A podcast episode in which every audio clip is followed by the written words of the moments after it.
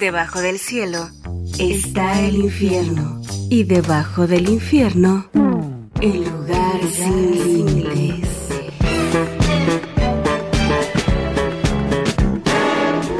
El lugar sin límites. Sentadito aquí. Pinche Manuela. Aquí. El lugar sin límites. En medio de la pista.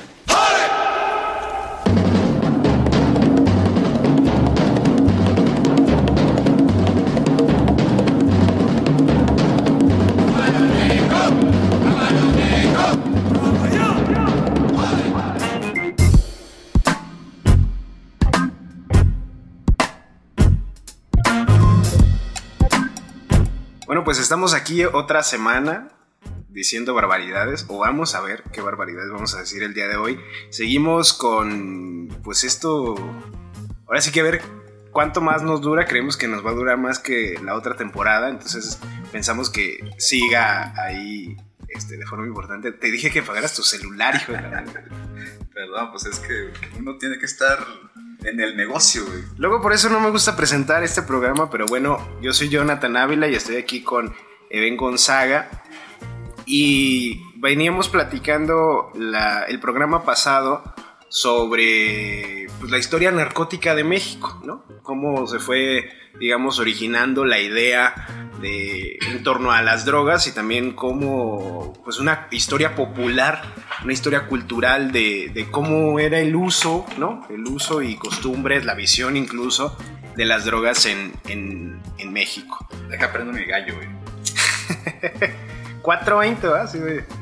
Bueno, y esta semana vamos a estar hablando sobre si los cárteles existen o no.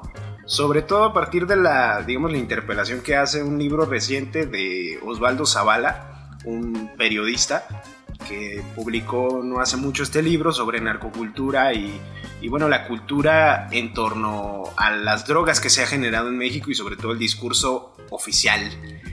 O no, o no oficial, ¿no? Porque también hay que recordar que había toda una, en estos últimos años, bueno, a partir de la guerra de Calderón y quizá un poquito antes, como había como, bueno, había pues en un sector de los periodistas que enarbolaban una sola narrativa, ¿no? Como centrarse en los grandes capos.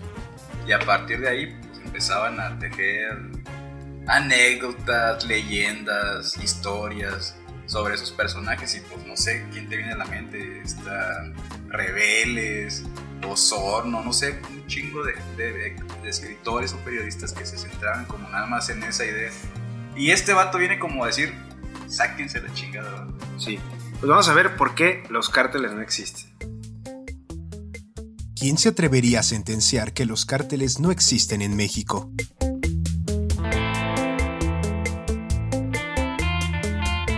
La abundante nota roja, los narcocorridos, la literatura a doble tinta, las series interminables donde el capo se entroniza como una figura heroica han creado en la sociedad mexicana un ideario del enemigo a vencer o el héroe a imitar.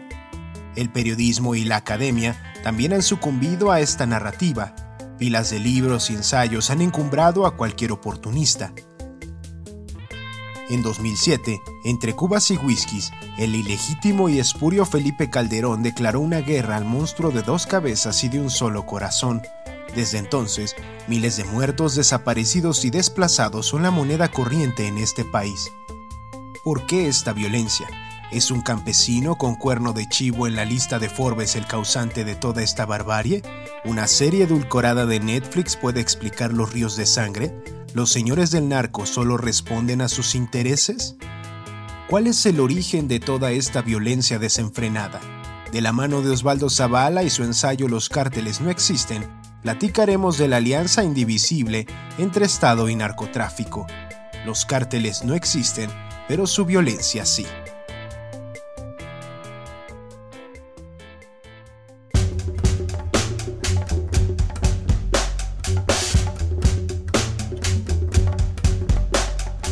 Lo interesante de, cómo se va construyendo la narrativa, justo tú lo decías ahorita, los grandes periodistas o los grandes narradores de- de- del fenómeno del narcotráfico en México se han abocado a estas historias casi heroicas que también han creado, digamos, una, especie de culto por aquello que, es el narcotráfico y que tiene, yo creo que también que ver con lo que ocurre aquí en, que, en el país, la imagen que ahora se tiene mucho de, del narcotráfico, el neoliberalismo evidentemente eh, y el capitalismo por supuesto han creado esta idea también de, del dinero fácil, sencillo, las grandes fortunas. O casi Robin Juniana también de repente, ¿no? También, no hay que olvidar, por ejemplo, eh, toda esta cultura que, que creó Pablo Escobar. Y que aquí la replica este morenazo, ¿cómo se llama? Que acaba de fugarse. El Chapo. No, aparte, este ya no se va a fugar. Este.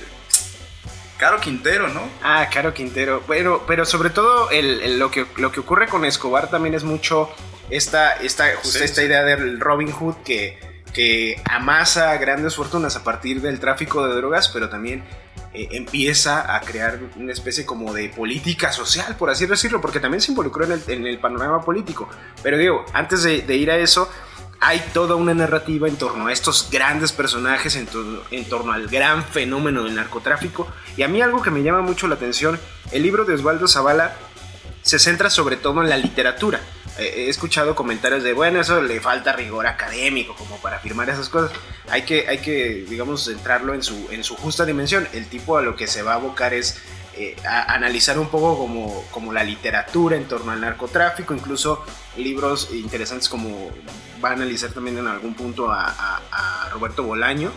Eh, pero lo que se me hace interesante es que en uno de, de, sus capítulos, que tiene que ver sobre todo con, con, la, con la idea que va generando el Estado, de, la narrativa del Estado en torno al narcotráfico es que cita en algún punto estas entrevistas eh, con grandes capos, por ejemplo los Rodríguez Orejuela en, el cártel de Cali, que en algún punto uno de ellos creo que me parece que es Gilberto, el, gran líder del cártel de Cali, dice, bueno, es que el cártel de Cali no existía, o sea, el cártel de Cali de hecho no existe. Son un montón de redes de personas que, que nos organizamos en Cali, Colombia, ¿no? Pero el cártel como tal, o sea, esta gran organización bien estructurada, eh, no existe, ¿no? Y sobre la base de ese tipo de declaraciones va de, repente justificando sus, sus, su, su, punto, ¿no? Digamos, Osvaldo Zavala. Otro de ellos es que, resulta que cuando se hacen las investigaciones en torno al Chapo Guzmán, pues todo mundo es la idea de el hombre más rico del narcotráfico, el hombre más rico del mundo, que ha amasado grandes fortunas por el tráfico de drogas, y que al mismo tiempo, pues no existen registros fiables, porque tampoco es como que el Chapo esté cotizando en la bolsa, como para decir, oigan, censo de sus propiedades. Exacto, o sea, ¿quién, quién lleva la lista de todos los, de, todas las tramas comerciales? Y, la, y, la, y la autoridad en, en México decía, pues es que nosotros no tenemos rastro del dinero del Chapo, o sea, no sabemos dónde está el dinero. Sabemos, evidentemente, la narrativa en torno a él. Y que a esa narrativa se monta el gobierno. Exacto. Entonces, para justificar, pues, el los desmanes que ha habido, pues, entonces, bajo toda esa narrativa que existe ese gobierno, pues ahí está. Lo señalamos como el cáncer, el mal, el, lo peor, los que cometen los crímenes y que nosotros, pues, vamos por ellos. Que un poco, no sé si, si, si estoy de lo correcto, yo, yo tengo la sensación, o, más bien la idea, no sé si, si, mal fundada, pero cuando escucho de pronto a Anabel Hernández hablar de los orígenes del Chapo, también tiende un poco como a, a, no justificar, más bien a normalizar el personaje, decir, pues el Chapo no era nadie antes de que lo detuvieran y de que se fugara y de que le empezaran a hacer como todo este espectáculo de el gran capo que se escapó con Fox y, la chingada. Es, es decir, eh, también el, Chapo puede ser alguien importante dentro de la organización, pero digamos públicamente, pues era prácticamente alguien desconocido, porque tampoco es como que los, los...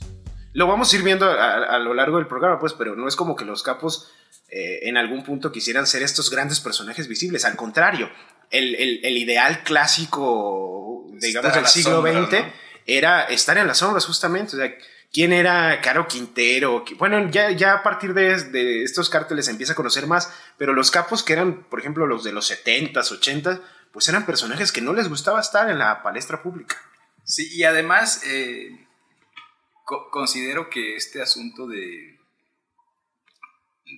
la narrativa sí, habla de que quien está detrás de los hilos de los narcotraficantes es el Estado, pues, ¿no? Pero de repente, eh, a veces les entran un papel preponderante a los personajes que esos hilos van como desapareciendo.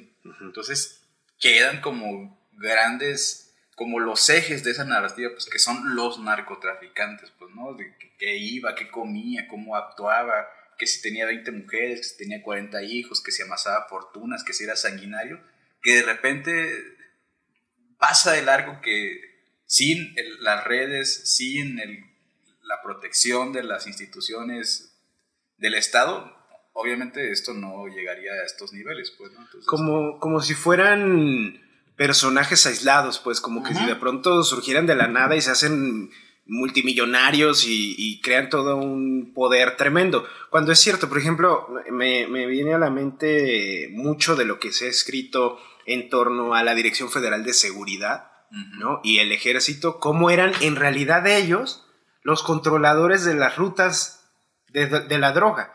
O sea, quizás no estuvieran totalmente metidos en, en, digamos, en la producción, pero sí en las rutas de distribución. Ellos eran los que ordenaban, digamos, de alguna forma, el mapa nacional para decir, eh, por aquí pasa. Pues la operación Cóndor es precisamente para poner, para organizar el, narcotráfico, pues, ¿no? Eh, Fabricio Mejía y otros, y otros escritores han señalado los orígenes del narcotráfico y cómo eran como algo disperso por allá. Traficaban desde perfumes hasta carros y de repente empezó a entrar la cocaína y, se y empezaron a amasar fortunas y dijeron, a ver, a ver, vamos poniendo orden, ¿no?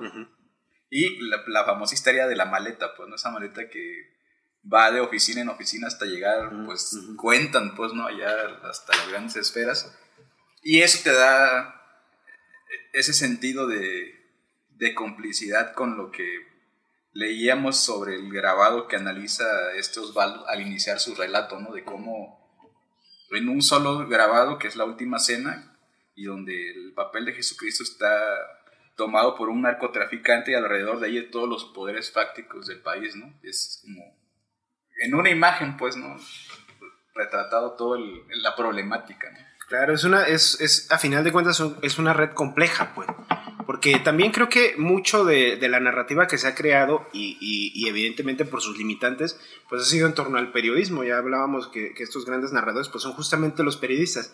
Y el problema, digo yo siendo periodista, les digo, el gran problema a veces del periodismo es que tiende a crear estas historias, como para magnificar algo que no está seguro que pueda ser generalizado o no tienes el acceso a la red total, o la red total te parece que tiene poca carne informativa, que no es esta onda como de, de, de, gran importancia, y, y, me parece que puede ser salvable que, que, haya periodistas, digo, puede haber gente que critique el trabajo de Naval Hernández, a mí de repente me parece interesante todo este complejo entramado que hace, por ejemplo, en Los Señores del Narco, o incluso Diego Sorno, que tiende también a sino a, documentar del todo, al menos sí a empezar a hablar de aquello que está más allá del país, incluso las redes transnacionales de la droga, hablar incluso del capitalismo como algo que incentiva el que se cree este tipo de mercados.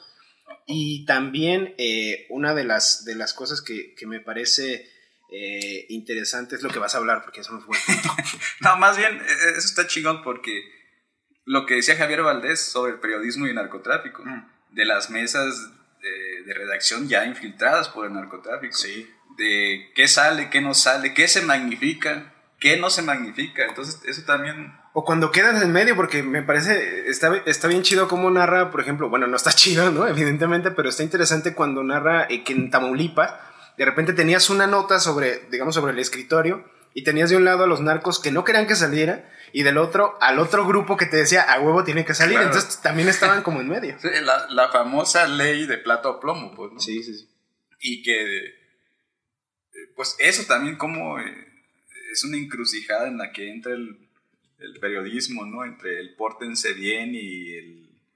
Y, pues arriesgar el pellejo en, pues en, tu, en tu chamba, ¿no? Y como lo que sucede también en, en, en muchas partes, la policía, eh, los milicos, los políticos. O sea, se habla de un chingo de periodistas asesinados, pero no se habla también de que casi el, mismo número están los presidentes municipales, pues, ¿no? Que a lo largo han sido O sea, es, es tan complejo que se dejó crecer a un tan punto en que ya ya tienen un poder bien cabrón, pues. Hay dos cosas que me- se me hacen interesantísimas y que no las trata Osvaldo Zavala en su libro, pero más bien es como la provocación de pensar cómo se ha configurado el Estado en torno al narcotráfico. Guillermo Trejo, que es un investigador de, de- de- alto calado como sobre el fenómeno de las drogas, tiene un análisis de cómo la guerra de Calderón tuvo una diferencia enorme en, en municipios y en estados gobernados por el PRD, que entonces eran, digamos, la oposición a, a- a lo que él representaba, ¿no? Claro. Esta, esta gran pugna política entre que si era legítimo o no el gobierno de Calderón, de- se dejó en el abandono a muchos municipios y a muchos gobiernos eh, estatales del PRD, que Pues se para meten ellos al bote la alcaldes, ¿no? claro. Como 130 Claro. alcaldes. Y al mismo tiempo acaba de salir una investigación del mismo investigador eh, sobre esto que estás diciendo, quiénes son los asesinados de la guerra del narcotráfico. Y él empieza a analizar del 2007 al 2012 cómo, cómo la mayoría de los asesinados son... De eh, eh, no de oposición, creo que, bueno, yo hasta lo que he leído, porque además está en inglés, entonces voy lento. sí, va. Traductores, ¿verdad? Sí, no, pues oye, Google Traductor no trabaja tan rápido, ¿va? No, La- pero La beca no alcanza para tanto, ¿verdad? Y lo que él analiza es que los, que los presidentes municipales son los que más alto número de registro tienen en cuanto a las muertes. Pues, Pues lo sí, vivimos aquí en Jalisco. No, ah, cabrón. Porque aparte es, es que el político a ras de suelo, pues, ¿no? El que está ahí cerca de la, Sí. de la, pues, de la presencia Y municipal. que es el que tiene más, el contacto más directo con este tipo de grupos cuando controlan, eh, o cuando, digamos, han tenido las alianzas del control de ciertas zonas. O sea, también eh, es algo que se me hace interesante del libro de Osvaldo Zavala ahorita, si quieres lo hablamos en el siguiente bloque, pero para terminar con, con- con este punto, también hay activistas, o sea, gente de organizaciones que están de alguna forma ligados a los partidos, pero también son una, una alta tasa los que, los que han sido asesinados. Asesinados. Sí, no, es que es una... O sea, es que cómo verlo, ¿no? Es, sí tiene lecturas, ¿no? Lecturas de lejos de decir, no, pues sí, la mayoría son de oposición porque son del PRD o no son del partido eh, eh, en poder y es como una forma de, de hacer presiones sobre ellos, los periodistas, los activistas, y cómo es una fuerza paramilitar, se podría decir, ¿no? Es como un brazo ahí fantasma que, que no sabes, pues efectivamente eso, no sabes pues, qué chingados, ¿no? Cómo, de dónde vienen, no sé, es complicado el asunto. Es terrorífico, más bien. Claro, porque pues sí es, es complicadísimo. Además, a mí se me hace que, que algo que no hemos logrado dimensionar o analizar es el... Es que son estas grandes figuras las que siempre sobresalen, ¿no? Así, eh, Caro Quintero, el cártel de Guadalajara, el, el cártel de, de, de Sinaloa, que es, casi, que es técnicamente lo mismo, el cártel del Golfo, eh, digamos, estos grandes cárteles y sus grandes líderes, pero nunca pensamos también en, en, pues digamos, ahora sí que en el soldado raso del narcotráfico. Estamos hablando de un montón de campesinos, de un montón de jóvenes que no tienen oportunidades, Claro. que terminan siendo halcones, sicarios, eh, guardaespaldas de, de, algún, de alguno de estos narcotraficantes, que en realidad son personas de a pie que no tuvieron oportunidades y que la única salida, también por la construcción misma de las zonas en donde viven, pues termina siendo el narco. O sea, aquí en Jalisco, por ejemplo, el sur, alguien decía, eh, eh, se han infiltrado, eh, digamos, en ciertas manifestaciones de víctimas, gente ligada al crimen. No mames, es que, es que eso Sí, es... no, pues, ¿qué Claro, hacen? claro que sí, porque además el narco se ha infiltrado tanto en las estructuras sociales que no hay gente, bueno, puede haber gente que no, pero hay un montón de gente que está de alguna forma, directa o indirecta, ligada al crimen organizado y no deja de ser víctimas, por ejemplo. No dejan de ser en este, en este punto de, de, las, de los familiares que, que, pues a final de cuentas también buscan a, a- a sus, a sus hijos, a sus hermanos, a sus esposos, eh, que ligados o no, pues también son parte de- del fenómeno de la, de la guerra y de los cárteles. Sí, y a, y a final de cuentas responde a una dinámica global y concreta. Es una ratonera, no hay dónde irse, pues, ¿no? Si durante los 30 años del neoliberalismo, que ha socavado como todas estas estructuras, pauperizándolas, pues, no, no, no encontrando salidas, eh, la migración hacia Estados Unidos y con esos tiempos que se han vuelto más complejos, la desaparición del campo, las migraciones a las ciudades, la falta de oportunidad de empleos. O sea, como por todos lados pues van cerrando el camino y la única solución que aparece en el horizonte es un botudo que viene con armas y te dice, ahí está, pues. Y además la idea de la espectacularidad de, del, de esta idea de, bueno, yo soy nadie, eh, estoy en un pinche pueblo pinche, o no sé, pues quiero pensar, quiero tratar de, de empatizar con esa idea porque también eh, algo que comentaba yo no, no, hace mucho con una persona es, bueno, yo crecí con muchas personas que ahorita de una u otra forma son halcones, ¿no? Sí. Y eran mis amigos de la infancia. Y, y esa banda de pronto, eh, pues por avatares del destino ya no estudió, pero pues a lo más que pueden aspirar es a tener un chingo de dinero y a gastarlo en lo que quieran a partir de ese tipo de trabajos. Y eso es la narrativa que, que, que, no, que no vende y que era la que trabajaba, por ejemplo, Javier Valdés. Ajá, sí. de, de, decir, a ver, hay un chingo de personas alrededor del fenómeno del narco que de alguna u otra forma se vieron involucradas en esto, no porque quisieran, sino porque las condiciones sociales también nos llevan a eso, y eso tiene que ver con el capitalismo. Exacto, el, el narco es una visión descarnada del capitalismo, pues, ¿no? Desollada, podríamos decir, de, que se alimenta de una de, de, un esto que decía Marx del que decía del, de los obreros que están a la espera, ¿no? Él tiene una palabra, un concepto que se llama proletariado de reserva. Ah, claro, ¿no? claro.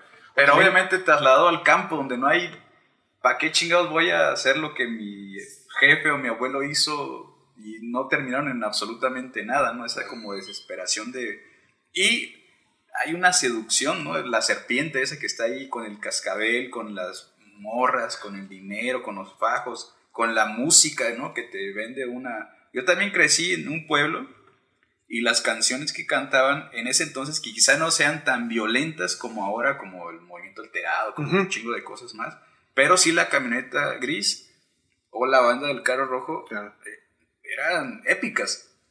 O estas ¿no? ideas... Eh digamos, neorrománticas tipo Camelia la Tejana. Claro, y... o sea, hay, hay, una narrativa que, que, pues, que te va envolviendo y que dices, las cantas y, y eso era hace 35 años, pues, ¿no? Que, Ahora que ha, se ha vuelto mucho más crudo, bueno, uno siempre piensa que el pasado fue mejor, ¿verdad? Pero se supone, pues, ¿no? Porque uno se escandaliza y dice, oye, pero antes cantábamos la banda del carro rojo, pero tampoco Sí, nos decíamos que íbamos a agarrar un cuerno perico y, y, y me pongo trincado en la noche, ¿sabes? que me cojo tres morras y que las levanto y que me mato a Juan Vergas porque me, no me dejó entrar a la... No sé, pues es como que dices, güey. Sí. Igual y como diría el clásico, igual, este, aunque te metas perico, pues sí lo haces, pero no lo dices en público, ¿eh? Entonces, pues, este, pues sí está cabrón eso, o sea, sí existe esta, este otro lado de... Yo creo que porque Marx mismo, ahorita que citabas a Marx, habla de cómo el capitalismo es como una especie de vampiro chupasangre, ¿no? Que está ahí absorbiendo y absorbiendo y absorbiendo. Lo veía desde la fuerza de trabajo, evidentemente acá también ¿Qué, eh, hay ¿qué manera de, de, destruir un personaje tan gótico y tan hermoso como el vampiro, que no mames Marx. O bueno, que también, o el Moloch, ¿no? Esa especie de, de, de, Dios que también es como, que está ahí acechando, que, que succiona, que, no sé, digamos, como una forma de ilustración de cómo es que, que, el sistema, porque tampoco es como que sea algo concreto, eh, cómo el sistema eh, toma todo esto. Pues. Sí, ¿sabes cuál es el pedo? Es que ya no hay, ya no sabes dónde está la línea, güey. No, ya es. Tú ves Guadalajara y dices, no mames, carros nuevos, banda super lujosa. Edificios a lo edificios pendejo. Por donde dices, no, ¿dónde sacas todo este dinero, cabrón? Y es un capital que no tiene ni un control, no hay ahí. Ahora sí que eso no lo tiene ni Obama, güey. pues casi, casi, ya no sé si estoy en Miami o en Zapopan, güey. Es que... En Damasco, güey. sí, yo, yo diría que. que eh... Y eso, perdón, no sé qué ibas a decir, pero. La triste la orfandad de encontrar 50 bolsas en un pozo, ¿no? Que, que es ahí es donde está la, las dos caras de la moneda, ¿no? El crecimiento eh, desmesurado de una urbe palaciega, eh, bollante, y en las periferias lleno de cadáveres, ¿no? De desaparecidos, y esa es la otra... Claro, que ahora, el, por ejemplo, el fenómeno del...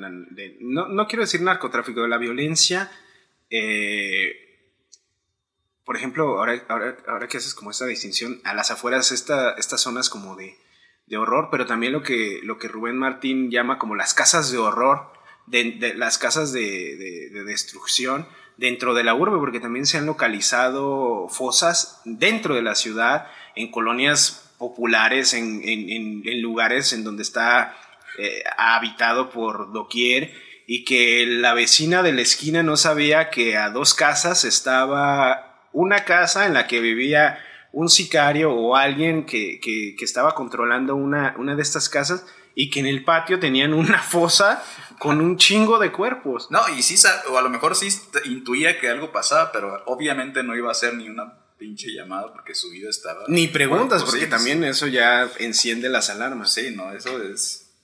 ¿Y a quién recorren, no? A la policía, ¿no? Que son los que trepan y meten y o sea, no, te digo, es, ya no hay esa línea, pues ya no, todo se vuelve oscuro y, y ese discurso donde pues el, tu vecino es tu enemigo. Y, Ahora, y eso es lo, bien, lo más cabrón, pues. Sí, y me recuerda la frase esta de Marx de todo lo sólido se desvanece en el aire porque hoy alguien eh, me, me interpelaba en una conferencia, decía, yo he leído mucho sobre fosas y he leído mucho sobre números de desaparecidos, de asesinados en Jalisco y la chingada, pero nadie me dice qué pasa, ¿no?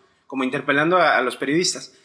Y yo lo que pensaba es, es que no hay una respuesta. O sea, ya eh, lo interesante, por ejemplo, de la violencia actual es que ya no hay una única respuesta a lo que estamos pasando. O sea, el, tanto como la sociedad, como incluso si tú piensas a nivel teórico y, si tú piensas a, a, nivel del neoliberalismo, se han disperso un chingo de problemáticas que ya no tienen una única respuesta.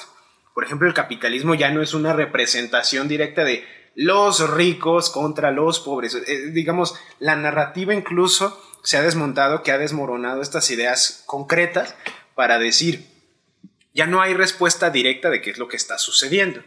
Con el fenómeno de, los desaparecidos, de los asesinados, de, las fosas que se están encontrando, pues es que es la misma respuesta. No, no hay una explicación única para decir, es que esto es lo que está ocurriendo. No, no hay y estaría pues mal que lo hubiese porque al final de cuentas es un problema complejo. Ahora, la respuesta única que siempre da el Estado es que todos son criminales. Ah, pues eh, ahora sí que esa es la, la cantaleta de siempre, pues, ¿no? En el Museo de Arte Contemporáneo de Oaxaca se encuentra un grabado, uno de los más famosos del artista callejero conocido como Yesca, el cual resume el imaginario dominante sobre el narco en México. Se trata de una mordaz variación de la última cena, la élite de la clase política y empresarial se sienta alrededor de un narcotraficante de rostro oscurecido que ocupa el lugar de Cristo empuñando un AK-47, el cuerno de chivo, arma predilecta por iguales entre traficantes y militares. A la izquierda del narcocristo aparece el expresidente Felipe Calderón. Entre otros invitados a la cena están el dueño de Televisa Emilio Azcarra Gallán, el expresidente Carlos Salinas de Gortari el empresario ocasionalmente más rico del mundo Carlos Slim, la expresidenta del Sindicato Nacional de Trabajadoras de la Educación, Elba Esther Gordillo, y el gobernador del Banco de México y exsecretario de Hacienda de Calderón, Agustín Carstens. Al centro de la mesa y sobre una bandeja descansa la cabeza de Benito Juárez, como si fuera la de Juan Bautista. En la esquina inferior derecha una prostituta con antifaz voltea hacia nosotros con una sonrisa que también podría ser una mueca de disgusto o repulsión.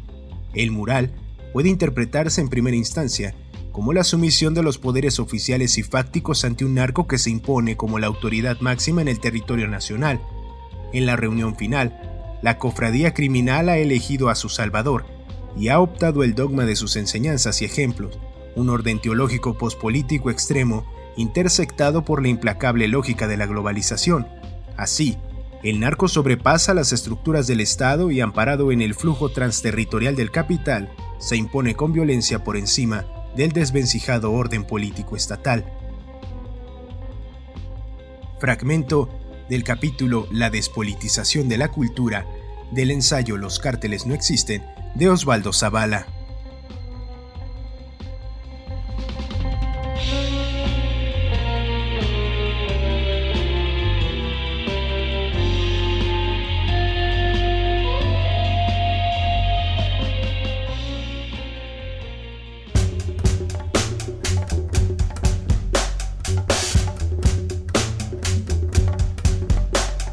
Ahora lo que me gustaría hablar es de, del, del fenómeno que, que liga directamente a esto, que es como el fenómeno transnacional de cómo se va creando también el narcotráfico a partir de la distribución de drogas en zonas específicas. Por ejemplo, el papel que ha tenido la CIA en, en la infiltración de movimientos sociales, de luchas sociales, de, de lo que podríamos llamar ahora así como los, los, los guetos modernos, colonias populares, en su momento los barrios negros, acá las colonias populares en México, en donde va infiltrando un chingo de droga para destruir Claro. el, el contexto social. Lo que hacían en, en- en las guerrillas centroamericanas, por ejemplo, La operación Irán contra. ¿no? los Irán Contras, ¿no? Por ejemplo, que, que fue justamente eso. El- la CIA, aliada con, con algunos de los narcotraficantes. No, la hacía como cártel, ¿no? La DEA. y- Claro. o sea, no, ni siquiera aliada. Ellos transportaban la droga y las armas en sus aviones. eh, Claro, esta historia, por ejemplo, de, de cómo Miguel Ángel Félix Gallardo fue llevado a, me parece que a Nicaragua, ujú. Incluso en esta onda de que él se, eh, se quería empezar a meter en el, tema de la cocaína, y dicen, sí, te vamos a, pero ve a platicar acá con esta banda, y de repente lo hacen que vaya un chingo de droga eh, que están custodiando la CIA y los militares en Nicaragua para destruir a las guerrillas allá. Claro, eh, parte de toda una operación, pues muy famosa, ¿no? Que, que está documentada, ni siquiera se puede. Algunos ya sabes que empiezan a decir, no, es que eso es parte de, de operaciones acá clandestinas que no tienen sustento, que es como el código da Vinci o cosas así, pues, ¿no? Como leyendas urbanas, pero no, o sea, está contada por integrantes de dependencias norteamericanas y mexicanas, obviamente. Claro, grandes, grandes eh, acontecimientos, por ejemplo, históricos, pues tienen tras de sí el narcotráfico. Pues, El, el, por ejemplo, la guerra de Vietnam, si algo aportó, digamos, este complejo panorama de las drogas, es que de repente se estaba transportando también mucha amapola, me parece que, que, era, eh, eh, y la generación de, más drogas para llevarla a Estados Unidos, por ejemplo. Y quienes la llevaban eran los mismos militares, los altos mandos militares en las zonas de Vietnam. Ellos eran los que generaban las rutas y ya los, los, los capos, por llamarlos así, eh, eran los que ya empezaron a organizar la distribución en, los Estados Unidos, ¿no? No, no, sí, son guerras imperiales y los imperios funcionan así. Necesitan recursos para crecer, para mantener un estatus eh, civilizatorio según ellos, pues, y eso ha existido pues, desde tiempos inmemoriales. Pues Roma, que era un gran imperio, saqueaba provincias y sabía que lo que le iba a aportar, ah, esto me aporta sal, esto me aporta pesca, esto me aporta ganado, esto me aporta guerreros, mercenarios. La guerra del opio, ¿no? Inglaterra con Los Unido. piratas. Sí, exactamente, también oro, plata, es todo un sistema donde no podía dejarse de lado, pues obviamente en esos tiempos modernos, pues la droga, pues, ¿no? que es, eh, se ha convertido también como en un eh, asunto fundamental. Eh, y yo decía la vez pasada sobre, o como tú dices, la droga como no solo una mercancía, sino también una sustancia que destruye. Eh, como por ejemplo el fenómeno del cristal o la piedra en, en México, ¿no? Cuando. México se suponía que era un país de, de trasvase, pues que se- Sí. para al otro lado. Y Sí, era una ruta nada más. Sí, entonces ya hay un fenómeno bien cabrón, pues, ¿no? De, de esas drogas pues, muy beligerantes en el cuerpo y en la mente que pues, hemos visto los resultados en compas, en conocidos, en- y que eso no se daba antes. ustedes- Entonces sí, sí es parte de un control de un mercado que tiene muchos aristas, pues, y como tú decías, no hay una respuesta. Hay que hay que darla desde es un son trincheras que hay que dar, hay que aportar desde la medicina, la sociología, la historia, la filosofía, la economía, entonces es complejísimo. Sí, hay, hay, hay un chingo de, de respuestas en el abanico que no, que no dan. Por ejemplo, una investigación periodística no daría para plantear todas, ¿no? Y eso yo creo que es lo, lo interesante que, es- que, que, que ha creado este formato, digamos, de narrativas simplonas, de decir, el gran capo con su dinero que distribuye Pues esta es zona. lo que hace Osvaldo, ¿no? Trata como de, de ir separando, ¿no? Incluso desmontar esta idea, por ejemplo, hay, hay un capítulo, una parte del libro, en donde habla de cómo hay un evento de, del, me parece que es de la Sedena, en donde está Felipe Calderón viendo como una especie de show de la acción que, que- que llevan a cabo los soldados Claro. y que hay un tipo vestido como, como narco, pero es como todo este ideario, esta, esta construcción del narco de botas, sombrero, un ranchero de mucho dinero. El. El, el- Claro. El icono del. Claro, y esa es la idea que maneja el, el crimen organizado y la idea de los buenos y los malos también, ¿no? O sea, esa, esa idea a mí me parece peligrosísima porque justamente crea lo que comentabas hace rato, la idea del enemigo es tu vecino. También, o. Y desaparece de que el narco también es el banquero. Claro, No, ahora sí que el, el- los presidente. de, de cuello blanco, Ajá. ¿no? O sea, los criminales de cuello blanco, el empresario. Que lava el dinero, el grandes banquero, cantidades. Claro. Ahora sí que, por ejemplo, ahí estaba hasta Rafa Márquez. O sea, con- Exacto, con, sí. con- con lo que ocurre, por ejemplo, con las listas de Estados Unidos, ¿no? O el Canelo, o esas gentes que de repente.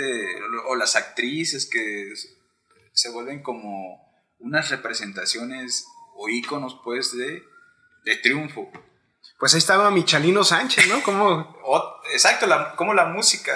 eh, es que todas las esferas pueden ser invadidas. El, el mismo arte, pues. Yo no sé si le vendo. Botero, por ejemplo, dicen que estaba conectado con el narco en Colombia. Pero es. Ni modo que llegue. ¿A quién le vendes, güey? Exacto, llega Pablito y me dice, oye, pues te compro esto y ahí te van. ¿Y qué le dices, güey? Oye, no, es que yo soy de izquierda, no le puedo vender mi chingadera. Ahora que dice Popeye que Pablo Escobar era de izquierda, güey. Ya ves, es que- ¿Dónde está la frontera, no? La, de- la sacan, la llevan hasta acá, la ponen hasta la esquina. No, a rato van a decir que Pinochet también, güey. Sí, es que es, es que es peligrosísimo. A mí, por ejemplo, ahora que llegó Alfaro al gobierno, lo que hizo en su discurso de toma de protesta fue decir eso, los buenos, los malos, eh, nosotros y la chingada. No, creo que ya esas narrativas ya no sirven y las respuestas simples tampoco. Hay, hay trabajos muy rescatables, por ejemplo, el que hace Alejandra Guillén con, con el tema de, de los desaparecidos que regresan, ¿no? Estas, esto, este reclutamiento forzado en las, en las sierras alrededor de la zona metropolitana de Guadalajara es una respuesta increíble, pero no es la única y la misma Alejandra lo ha reconocido. Pues no puedes explicar ni generalizar el fenómeno, por ejemplo, de la, de la desaparición en ese caso como que todo sea reclutamiento forzado. Yo no dudo en que mucho sea de ese tipo, pero ya las respuestas se han dispersado muy cabrón. Y, y ahora sí que a río revuelto, pues ganancia de pescadores, ¿verdad? El- a- a- habría que ver quién gana ahí con esta, eh, con las aguas turbias. Y el otro asunto es cómo se relaciona el mismo narcotráfico, como lo que venías hablando del Irán contra, de las eh, inde- de- dependencias de gobierno que se han vuelto como paramilitares, para ir destabilizando comunidades y lugares. ¿No? Se hablaba del caso de los 43, de Ayotzinapa, con las mineras alrededor, el caso de donde hay grandes como petróleo, oro, plata.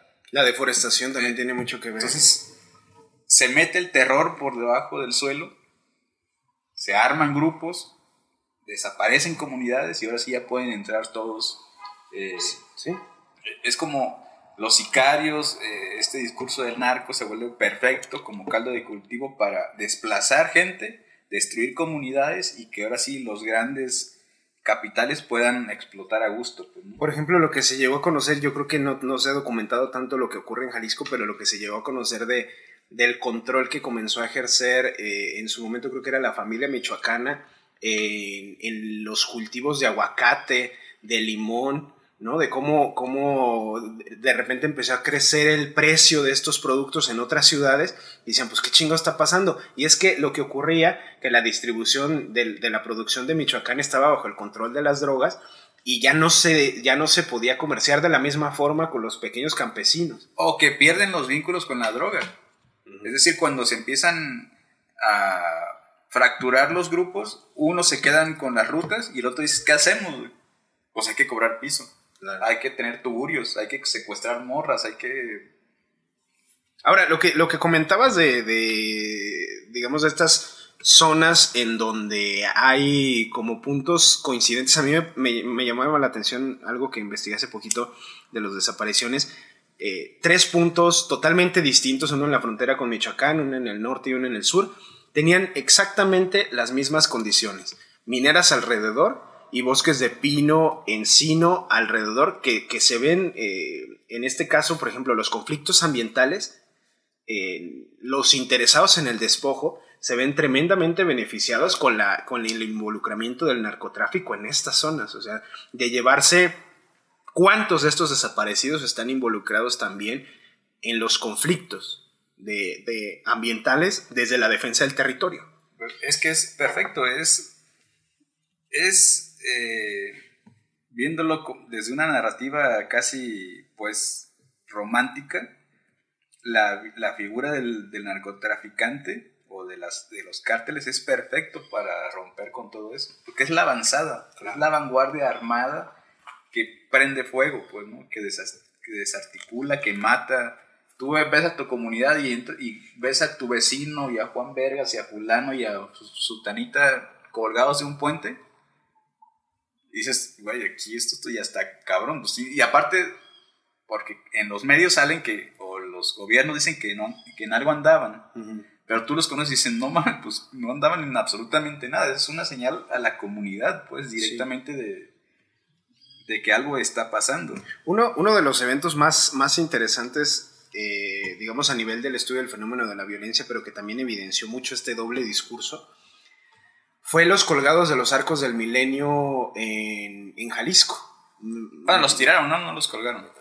Ah, se abandonaron cierto, camionetas Sí, es cierto, sí, es cierto. Pero bueno, sí, es Y se creó esta narrativa de que, bueno, eh, se están matando entre ellos, ¿no?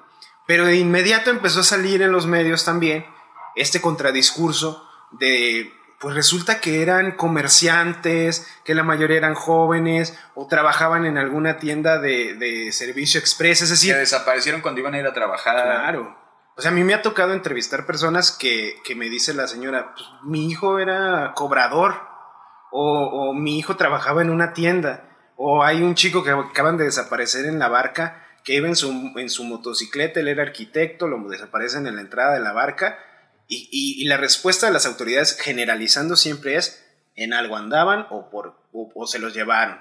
En el caso, por ejemplo, de, de- de los estudiantes del CAP, pues nosotros decíamos, la idea es que ellos no debieron de estar ahí, ¿no? Dice el Estado. Pues ¿dónde estamos, no? Pero vivimos en un pinche país en el que estás siempre en el lugar equivocado a la hora equivocada. O sea, la- sea a la hora que sea y a la hora... ¿Qué es esto? Cuando te pase, eso es lo que va a decir la autoridad. Y no porque lo sepa, sino porque la única respuesta que puede dar es esa porque no tiene la capacidad para responder. Ah, o es parte de. ¿No? E- Es, es la otra. O sea, las dos cosas son terribles, pues. La- lo inútil y la complicidad, pues. Entonces. Qué verga, o sea, qué. qué- o sea, lo otro es. La gran enseñanza es también. Es más compleja, obviamente, y es otro nivel, de, teorizar. Es de que, pues, el Estado no sirve, pues. ¿no? De que hay que. Pues cambiarlo, ¿no? O no sé si desaparecerlo, que eso ya es más radical, pero sí, eso nos debería llevar a pensar de que si el Sí, no, Estado no como funciona. teoría que nosotros lo creamos para, entre muchas cosas, tener seguridad, pues No, no, desde no. hace años que eso pues no funciona, pues no. Max Weber chinga a tu madre, ¿verdad? O sea, ¿cuál pinche seguridad de violencia legítima? madre? No es cierto. o sea. en, en este caso, por ejemplo, me, me vienen a la mente do- dos casos. O, o es terrorismo de Estado. Dos, pues, sí, dos casos que evidentemente hablan de eso. La presencia de la Marina en el sur de Jalisco, pero resulta que, por ejemplo, el caso de Ulises Cardona es un chico del, del sur de Jalisco que desapareció ya tiene un buen tiempo, a la par casi casi de los tres italianos que también desaparecen en el sur de Jalisco. Pues él, él quería ser marino, irónicamente lo desaparece la Marina, Eh, o eso es lo que dicen los testimonios. Ahora sí que ni Shakespeare va a ver. No, o sea, no mames, o sea, ¿qué, qué- en qué pinche país vivimos? El caso de los italianos, resulta que los detienen policías y son ellos quienes presuntamente los entregan a, a- a los grupos criminales, porque hay una alianza tremenda y justo, volvemos al principio, la conexión entre los municipios y los grupos criminales es tremendo, o sea, es, es un contacto directo, es como tú y yo que crecimos en estas zonas, en donde ahora pues los compas o la gente con la que crecimos en algún punto pues también ya está eh, involucrada en, en eso y, se podrá juzgar o no, pero también hay condiciones sociales que, que- que lo llevan a eso, o sea, el, control tremendo de los territorios en- en- en México, ya no solo por decir Jalisco, sino en todo el país, pues habla de, de esta serie de conexiones. Los Zetas, por ejemplo, que eran, algunos fueron eh, militares retirados, ¿no? Todo un tremendamente batallón, capacitados. Todo un batallón entero al, al mando del, del otrora poderoso Ociel Cárdenas Guillén, ¿no? Claro. O el cártel Jalisco en, en, en la región Valles, ¿no? Derrumbando un helicóptero de la Fuerza Única porque también tienen una capacidad tremenda de armamento De que cómo chingados se han armado con eso. Y ahí también tiene responsabilidad el gobierno moralista que dice que nos estamos matando en- entre nosotros de Estados Unidos. No, claro, eso es fundamental y, y eso lo tienes que relacionar con, con este asunto de que ahora que ha doblado las manos el gobierno de Andrés Manuel en- eh, a favor de convertirse en un país Tercer país. tercer seguro se les llama, ¿no? Tercer de país seguro. la migración. Coño, pues si ya vas a hacer eso, pues al menos pide que ya no entren más armas, pues ¿no? que congelen las ventas de armas o que se haga todo un plan para detener, porque al final de cuentas la entrada de armas a México de, Estados Unidos es demencial. Y ahí, por ejemplo, bueno, eh, recientemente Marcelo Ebrard y a veces eso se es- posicionó. es medio fácil, podríamos decir, les quitas el dinero y las armas, Pues que queda. pues entonces es más complicado que tengan un poder, pues, ¿no? Claro. Pero eso es lo que está también a discusión con lo que va a pasar con este nuevo gobierno, pues, ¿no? Ahora, ahora, la Sedena también tiene un,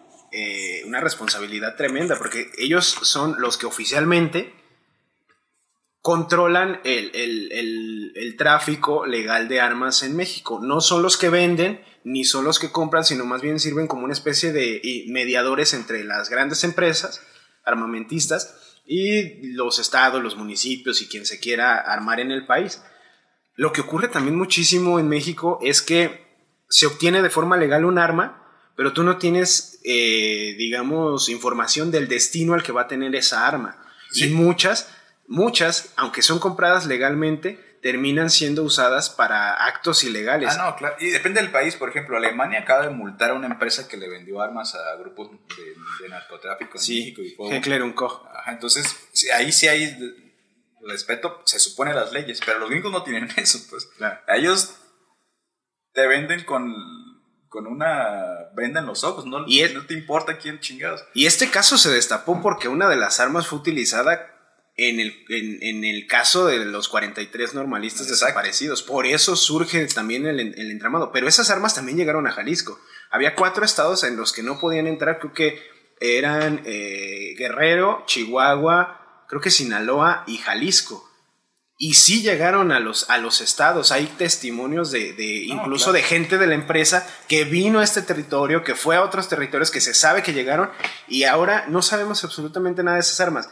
Hay una película, no sé cómo se llama porque nunca me acuerdo esas mamás de las pinches nombres, pero es de un morro que de Sinaloa que lo contratan para ir a Estados agua, Unidos.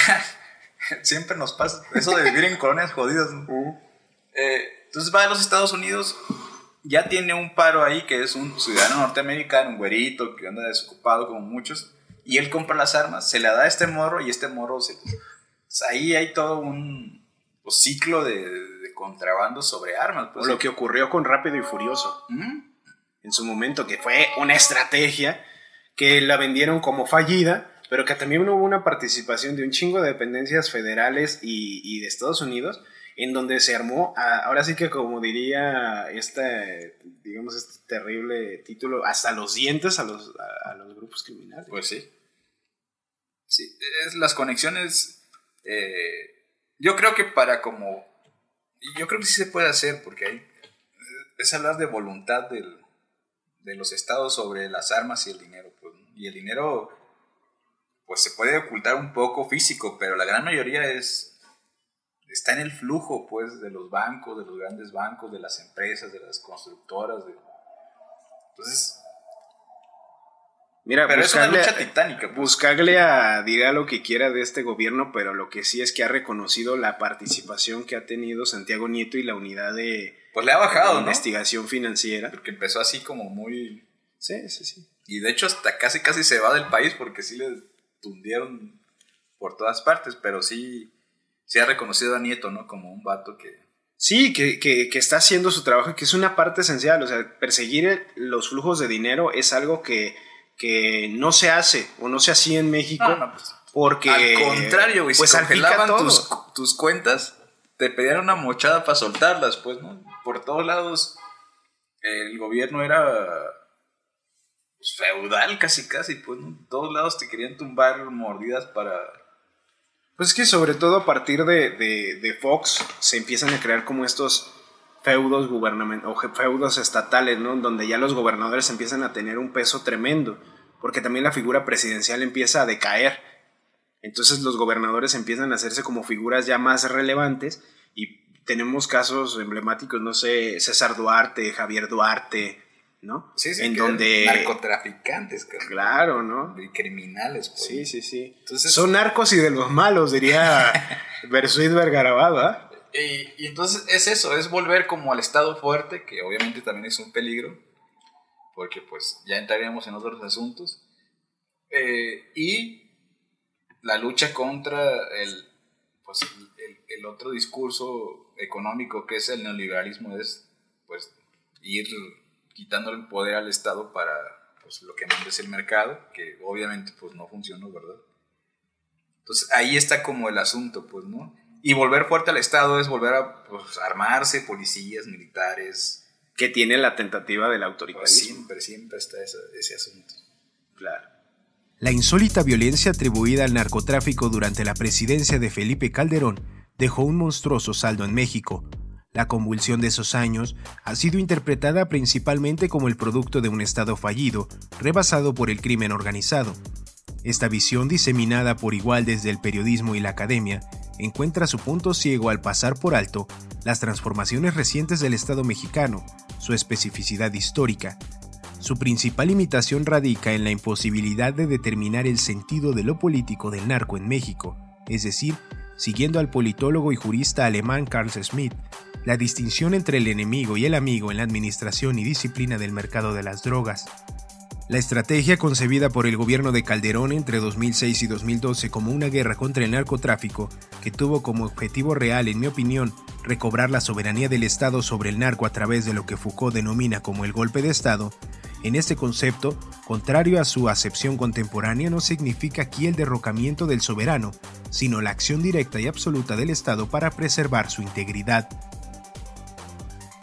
La narrativa oficial permea varios campos de conocimiento sobre el narco, como el periodismo, la academia y ciertas producciones culturales. En una ponencia leída en 1997, Luis Astorga, el sociólogo, ya señalaba que los imaginarios culturales sobre el narco son en su mayoría parte del resultado de un proceso de construcción e imposición de sentido, cuyo monopolio ha sido detentado por el Estado.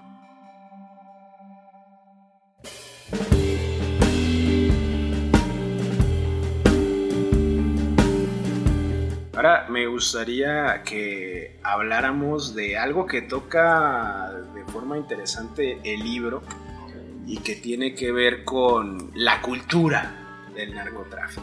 Empezamos a, hablar un poco de eso, pero también me gustaría que andáramos más. Las series, las novelas, porque también se han hecho novelas a lo estúpido, ¿no? y que se transmiten incluso en televisión abierta. La idea de, de una reina del sur, un Chapo Guzmán héroe. Eh, pues todos, todos. Incluso, o sea, hay producciones muy buenas como Narcos de Netflix, pero que siguen de alguna forma... Es que cómo, cómo escapas de esos discursos. Pues es muy... Mira, o sea, ¿cómo, ¿cómo, no imaginar a Caro Quintero en una moto dentro de una pinche mansión? aventándose en una rampa por, por, la piscina. Es lo que quisiera todo el mundo, ¿eh? sí, pero, no, y aparte. O secuestrando a la hija del secretario. Y luego uno, cuando habla de que son muy buenas, se clava en los asuntos artísticos, pues, ¿no? Que es una serie bien hecha, que tiene producción. Eso que, no se niega. Que, wow, que, que, fotógrafo, que, que guion, que, que. Pero eso no quita que han estado como creando un, una visión, o como dice el, eh, Zavala, una narrativa que lejos de. Eh, digo, es complicado, ¿no? De repente el arte, hay un gran discurso entre qué, qué tenemos que hacer los artistas, moralizar, tener una postura ética, política, comprometida o nada más crear y que cada quien saque sus conclusiones. Entonces también ahí se mete a otros asuntos éticos, pues, ¿no? Eh, de decir, bueno, está bien crear... eh, eh, lo que hemos visto pues de esas series es en gran medida engrandecer criminales, pues, engrandecer, eh, construir figuras retóricas podridas. ¿no? Entonces eso es... o sea, O, o falsos héroes. sí, o O sea, ya todo el mundo quiere ser el Chapo Guzmán. Y uno no se espanta porque... Bueno, no todo el mundo. eh, no, pues bueno, sí, la gran mayoría de la banda que ve eso, pues hasta la Rosario Tijeras, la Reina del Sur, porque no se escapa... No se, no se escapa el género y estas cosas, ¿no? Claro. Entonces sí es... Puta, ¿qué, qué- dónde meterse? ¿Dónde... eh, sí poner líneas sobre una cuestión ética? O que cada quien saque sus conclusiones. Entonces eso es... eh, pero que abona en estos momentos a crear una idea. Yo en lo general lo veo de, de una épica del narcotráfico. de- y que creo que, en- que se contrasta con la gran... eh, el drama de los desaparecidos, de las fosas, de los muertos, de los colgados, de, de que ya no podemos matar de otra forma. Ya lo, ya lo probamos con todo, ya es demencial, pues, ¿no? Entonces ahí está el, el asunto, pues, ¿no? Y pues siguen saliendo, o sea, siguen. Se sigue. eh, ¿Cómo te diré?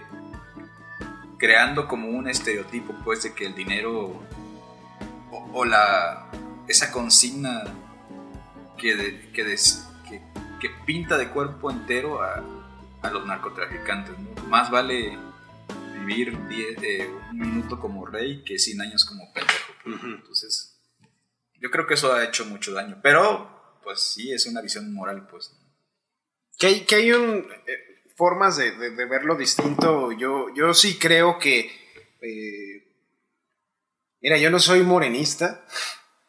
Y de hecho, tenemos. Mejor perro, ¿eh? tenemos eh, discusiones al respecto, pero me parece que hay varias cosas que está haciendo bien el gobierno, podrían mejorarse, por supuesto. Una de ellas es eh, poner sobre la mesa el tema de la despenalización de la, de la marihuana, pero también eh, el hecho de jóvenes construyendo el futuro es algo interesante porque va al meollo de una situación que se ha estado evitando, que es quién es la carne de cañón de todo este fenómeno de la violencia, de todos estos grupos criminales del Estado aliado con, con quienes distribuyen la droga de, como forma de negocio, pues los jóvenes también, ¿no? O sea, ya no, ya no hay una, una, una visión de futuro y justo la idea, el ideario neoliberal también ha creado esta idea de es mejor justamente vivir un minuto como rey que 100 años como pendejo, porque, porque ya no hay oportunidades para el futuro. Porque si vas y pides una chamba, va a ser algo que te van a pagar una miseria, pero además vas y pides una chamba y, y- y- y eres un recién egresado y te piden al menos dos años de experiencia. O sea, está cabroncísimo también ese- esa, esa cuestión, ¿no? Y las narrativas que se han creado en torno al espectáculo, pues te llevan a pensar, pues, ¿por qué estoy yo de jodido en esto si pudiera también entrarle ahí, ¿no? Y que aparte es también como falso. Porque ¿qué gana un halcón? Vamos a suponer que obviamente gana más que un verga que vende en un Oxxo. Estamos, Claro, claro. Pero tampoco eres como... Sí, eres nadie. O sea, quizás sean dos, tres pesos más. Sí, sí, sí. ¿no? Pero hay un ideario de poder, de pertenecer a algo. Que eso es lo que se ha quitado. ¿A qué perteneces? Estás ahí en, la calle en la noche. Bueno, yo me imagino porque también partimos de que no estamos ahí para saber qué es precisamente lo que se siente, ¿verdad? Pero sí podemos imaginar de que en esas colonias, que- ¿a qué te aferras? güey? ¿O a la barra del Atlas o, es una cosa- a un... Que las dos cosas jodidos. pues. no pienso, ¿verdad? Pero eh, eso, o sea, no hay un sentido como tú dices de qué vergas vamos a hacer de nuestra vida.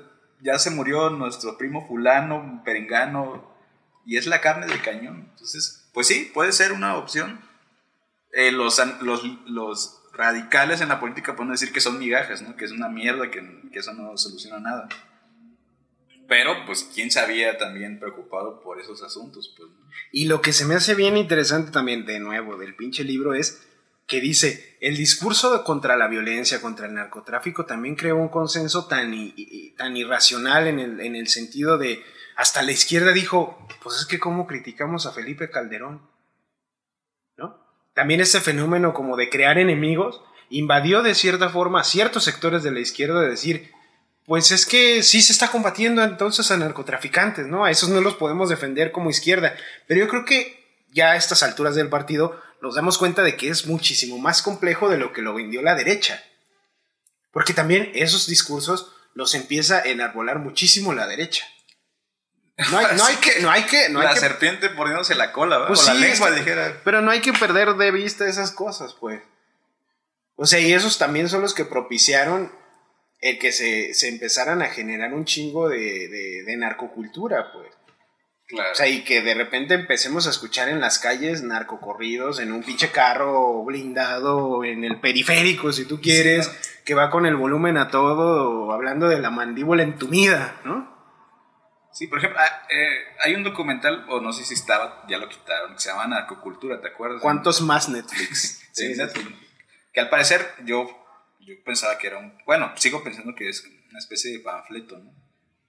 Porque manda una señal ominiosa al final de que, pues, hagas lo que hagas, pues vale verga todo, ¿no? Pero sí me pareció como grotesco una banda, no sé cómo se llamaba, que tocaba en Estados Unidos y que un vergas en vez de un trombón traía una bazooka, pues. Sí, sí, eso dije, no sé, o sea, fue para mí muy terrible. Bueno, no sé. se- O luego estas guitarras que tienen como forma de cuerno de chivo Ajá. también, ¿no? Como... Y que aparte también se ha creado la cultura o, el- o el- el- la representación del buchón, ¿no? O la buchona, ¿no? O la buchona, sí. Esta Saludos idea- a mi Jenny Rivera. que Dios la tenga en su santa gloria. Sí, la reconocieron por las uñas. Sí, sí, sí. Y no que Jenny Rivera nos enseñó que se puede morir en el avión no estando drogado.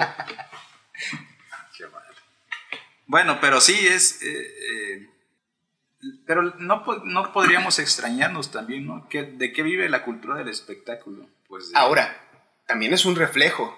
Ah, no, claro, no lo están inventando. O sea, los, eh, el momento Oh, sí. en el que... No, es que también, por ejemplo, existen estos sicarios o estos capos de medio pelo que, que también se mandan a hacer sus canciones. no, pues claro, lo vimos. Y le, le pagan 1.500 dólares, son vergas por... claro, por- en ese, en, sí, justo en esa, en documental. Pero sí, o sea, yo decía, no, ellos no lo crearon. O quizás sí, pues, ¿no? A final de cuentas, en el capitalismo todo, si lo explotas, todo puede tener ganancias, pues. ¿Y esto por qué no? Si es lo que has... Hay teorías de que el narcotráfico hoy en día sostiene el capitalismo. pues. Todos esos dineros negros que están alrededor ahí, quién sabe dónde chingados, son parte... de- han inyectado al, al capitalismo nueva vida, pues. Muy bien. Pues, conclusiones. Eh, yo tampoco soy morenista porque creo que eso ni existe. A lo mucho soy López Obradorista. A lo mucho. Cabrón, es lo mismo, güey. No, bueno, no, no, una cosa es. Ahora sí que. Una cosa es una cosa y otra cosa es otra cosa, dijera el filósofo Cecilio González, ¿eh? Saludos, ¿no? Mi chilo. Pero, pues posiblemente hay directrices que intenten cambiar este asunto, ¿no? Es, el camino es largo porque ahora sí que nada, es, nada puede funcionar de manera rápida, no hay una pastilla. Pero, pues como dices tú, construyendo el futuro, la legalización de las drogas, la Controlar el flujo de armas, controlar el flujo de armas, eh, seguir el dinero. seguir el dinero, bloquear cuentas, y eso creo que es fundamental, pues. Y quizá... Hablo, anótale, ¿va? Sí. No, ellos lo saben. Se ha co- conformado un grupo ahí y que saben que está bien cabrón, pues. Porque te digo, esos grupos delictivos que se incendieron buscaron muchas formas. Por ejemplo, los guachicoleros dijeron, ¿para qué nos matamos con tres vergas para conseguir cocaína si podemos perforar un ducto? Entonces hay muchas cosas que... que a un corto plazo va a traer más violencia. O sea, va a seguir porque esa banda que se acostumbra a ganar dinero un, chingo y por nada, pues va a soltar a sus perros. Pues entonces, no creo que sea como pues un que esas soluciones que propone este nuevo gobierno pueden funcionar, pero va a ser a la larga y que en lo inmediato va a provocar más violencia, porque pues pero pues alguien le va a soltar la perra, pues como dirían mis tigres del norte. Entonces, ahora sí que se vienen tiempos peores, ¿verdad? No, ahora que sí que dijera la canción, tú tranquilo que ya vendrán tiempos peores. Bueno, pues les agradecemos que hayan estado escuchando estas Oye, nos muy serios, güey, o sea, como que... No, yo siento que estuvimos más sueltos este, este programa. Yo creo que se van a poner mejores las siguientes entre ahora que, ahora sí que diría mi chente, entre más me aplaudan, más sigo cantando. Así que tú sigues soltando las chelitas. Bueno, por cierto, ya no hay, carajo. ¿Qué es esto? Pues muchas gracias, nos escuchamos en el siguiente programa. Nos escuchamos en el siguiente programa. No se pierdan el lugar sin límites. Esperemos que dure más de estos dos programas que ya tenemos. Eso nos duró la temporada pasada. Ahora esperamos no fallarles. Hasta la próxima la cocina, luego al comedor, miro la revista y el televisor, me muevo para aquí, me muevo para allá, no me habla a caballo, lo tiene que matar, que me vienen con chorizo, pero ya va a llegar, que cocinen a la madre de caballo y al papá y a los hijos, si es que tiene, o a su amigo el presidente, no le dejen ni los dientes porque menen, menen. Menen se lo gana y no hablemos de pavados si son todos traficantes. Y si no el sistema qué, y si no el sistema qué.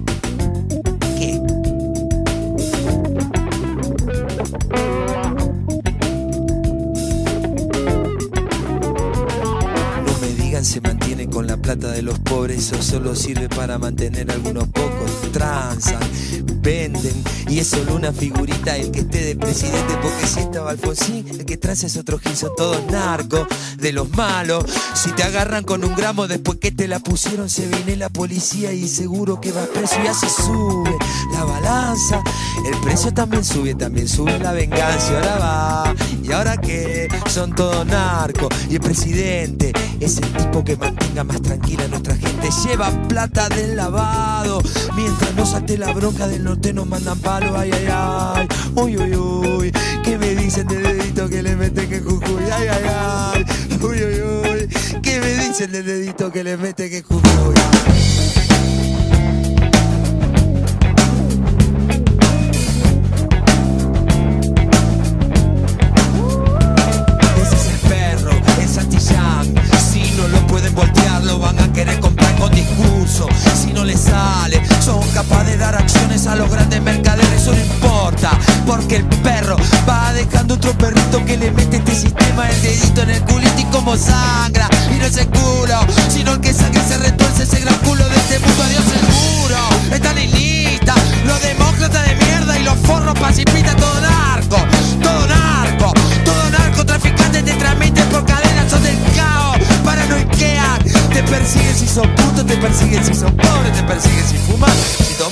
Jujuy?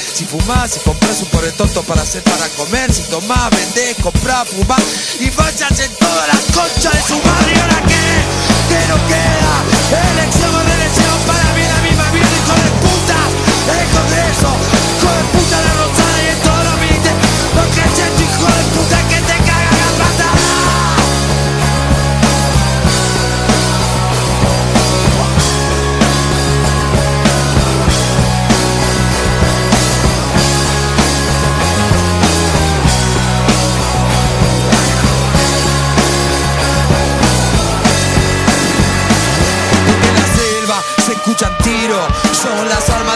de